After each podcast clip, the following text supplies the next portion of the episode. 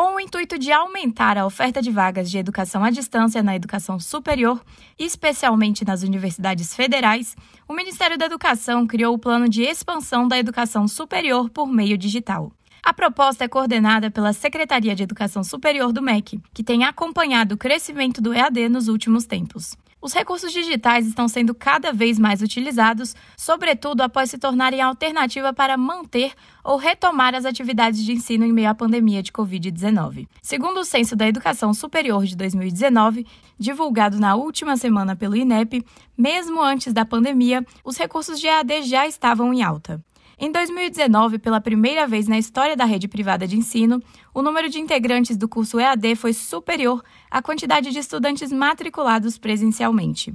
Além disso, a oferta de EAD seguiu a tendência, onde a quantidade de vagas ultrapassou a oferta nos cursos presenciais de educação superior, crescendo 45%, enquanto a modalidade presencial cresceu apenas 5,2%.